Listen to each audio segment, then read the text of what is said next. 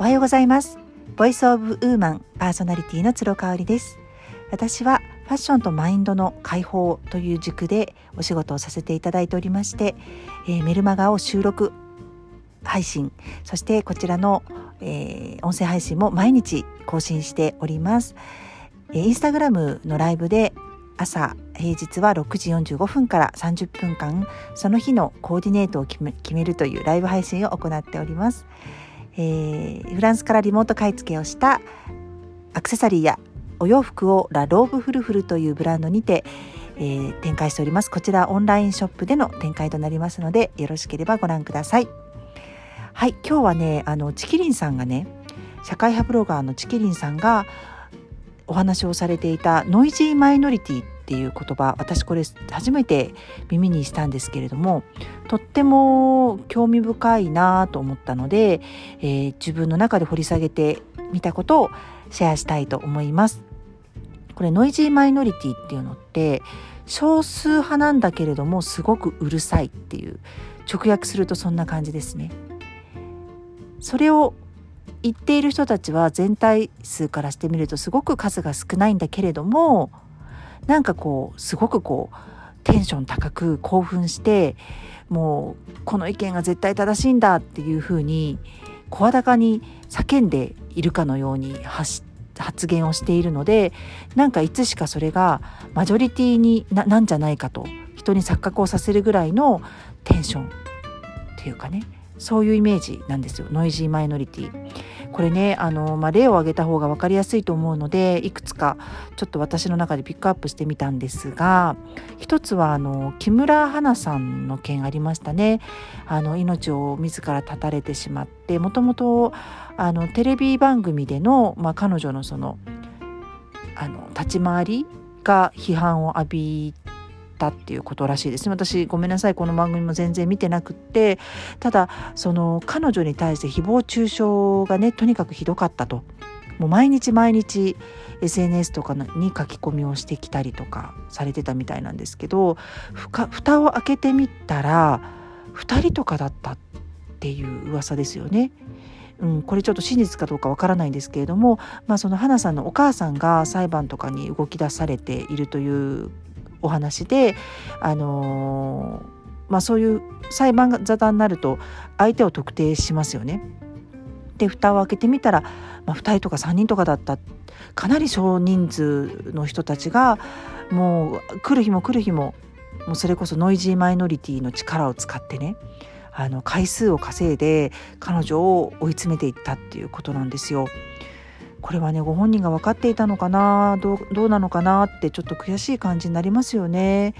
きっとね彼女をすごく好きだったファンはそれ以上にたくさんいたんじゃないかって思うんですよ。ただ人ってやっぱりノイジーなマイノリティのマイナスな意見に流されてしまうっていうすごく悲しい事件だったなというふうに思います。でホリエモンがねホリエモンの今度県なんですけどロケット打ち上げをされてますよね北海道で。でこれがねあの何回かこう市とかの要請によって中止になってたらしくって、まあ、ホリエモンも動画で憤りを上げられてましたけれどもあのー、まあ、市の方にねこんなコロナ禍で上げるなみたいなのがね去年ぐらいだったかななんかこう意見が来たらしいんですよ。ただその数っていくつぐらいだったと思いますか？ってホリエモンも動画で言ってて20件とかだったらしいんですね。でこれを多く見るか少なく見るかっていうことなんですがまあホリエモンは20件ごときでね諦めなくてはいけないのかとそこでこう死がね動いちゃうっていうこと自体すごく悲しいっていうふうに言ってましたね。うん、確かになという話話でした。でまあその20件がね本当にそこのあの町に住んでいる方々本当にあの迷惑を被ってしまう対象者だったかっていうのもちょっと定かではないっていうことなんですよね。電話だったかなメールだったかなっていう感じなんですけど、まあ、20件を多く捉えるか少なく捉えるかっていうことですね。そしてまあ今も本当にホットなニュースでワクチン問題ですね。このワクチンもあの反ワクチン接種派で結構うん、高にこう言ってる人が多いかなっていうふうに私も感じてます。そのワクチンのあの副作用だったりとかそういうところをねあの打ってる人は打ってない人を批判してはいないかなというふうに思うんですけれどもあんまりね反ワクチン派の人って結構声高にこう攻撃的に言ってくる人多いかなって思うんですよ。それがいいか悪いか別としてただ数字として現れている数は日本はめちゃめちゃワクチン接種率が上がってるってことですね。65歳以上の方はもう8割というふうに言われていてまああのそれ以下の年代の方たちも、まあ、11月ぐらいにはもう8割ぐらいに達するんじゃないかと言われていてこれはね欧米諸国に比べても本当に高いあの接種率になっています。なのでそう考えるとうんなんか面白おかしくねこうマスコミとかで取り上げられているワクチンのあのニュースとかに関しては眉唾ものだなというふうに思わざるを得ないですね。じゃあねこういうノイジーマイノリティに自分が、ま、巻き込まれないように注意すべき点っていうかねそこをちょっと私の中で考えてみました。で一つはね自分の感覚っていうのを信じようっていう話ですね。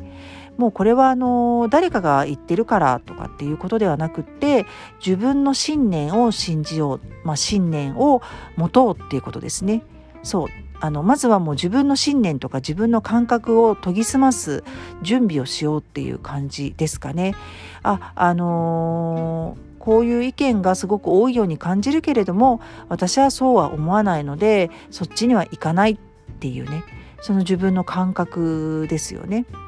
うーんなんだろうなこういう話って人とこうもしね話をしたりとかした時もこう語気を荒げてもうこれが絶対正しいって言ってる人の方に流されやすいと思うんですよ。だからあんまりね人に相談とかあの人との話題に上らせることではないかなというふうに思っているんですよね。あの逆にね全然意見がない人もいるからそういうことに関して、うん、だからそうやっぱり自分の感覚が全てなんじゃないかなってちょっと思いますね。そして先ほどマスコミの話をしましたがあのマスコミはねやっぱり事実ではなくって情報を操作してあのルフさせているっていうそういう媒体なんですよねもうそれは仕方がないことなのでやっぱりここ注意したいところですねノイジーマイノリティをあのマスメディアはさも大多数の意見かのように流しているっていう危険性をはらんでいますというところですね。そしてね、えー、常識を疑うっていうことですね。まあ自分が持ってる常識とかってもともと自分が得た経験とか失敗とかそういうところから培ってきているものかもしれないですよね。なのでそれは事実ではないかもしれない。国が違えば常識も変わるっていうことありますよね。うん、私たちは手で物を食べることはすごく下品だというかお行儀が悪いというふうにされてますけれどもインドでは皆さん手でカレーとかを混ぜて食べますよね。うん、だから常識って正解ではないし、うん、国が違ったりとか時代が変わったりとかすると本当に全然違うものに意味を持たないものになってしまうってことですね。だからこそ頭で考えるのではなくて心で感じたままに動くことがすごく重要ですね。これは風の時代が去年の12月の冬至から始まったっていうことも関係しているのかなっていうふうに思いますね。こうなんかあっという間に時間が過ぎ去るのが風の時代の特徴と言えますけれどもやっぱりね頭で考えてしまってる人って足踏みしちゃってると思います。うん、行動ができてないからさらにさらにあっという間に感じるんじゃないかなって思います。心で感じてる人って本当に速度が速いよね。いろんなことされてるなっていうふうに思っています。あとはねまあこれは本当にそうなんですけどそのノイジーなねあの声高に発言する人に引っ張られないような自分を持つってことですね。うん。なんかこうね語気が荒いとそれだけこう影響力があったりとかそれがあのあたかも正解のように思ってしまうと思うんですよ。特にちょっと気が弱い方とか自分の意見をあの持ってない人とか、うん、情報弱者ってね前もイルマガにも書きましたけれどもそういうジャンルの人たちってやっぱりこのノイノイジーマイノリティにね揉まれてし飲み込まれてしまうっていう危険性があるかなというふうに思いますのでそのあたりは注意したいところかなというふうに思います。今日は、えー、ノイジーマイノリティにご注意ということでお話しさせていただきました。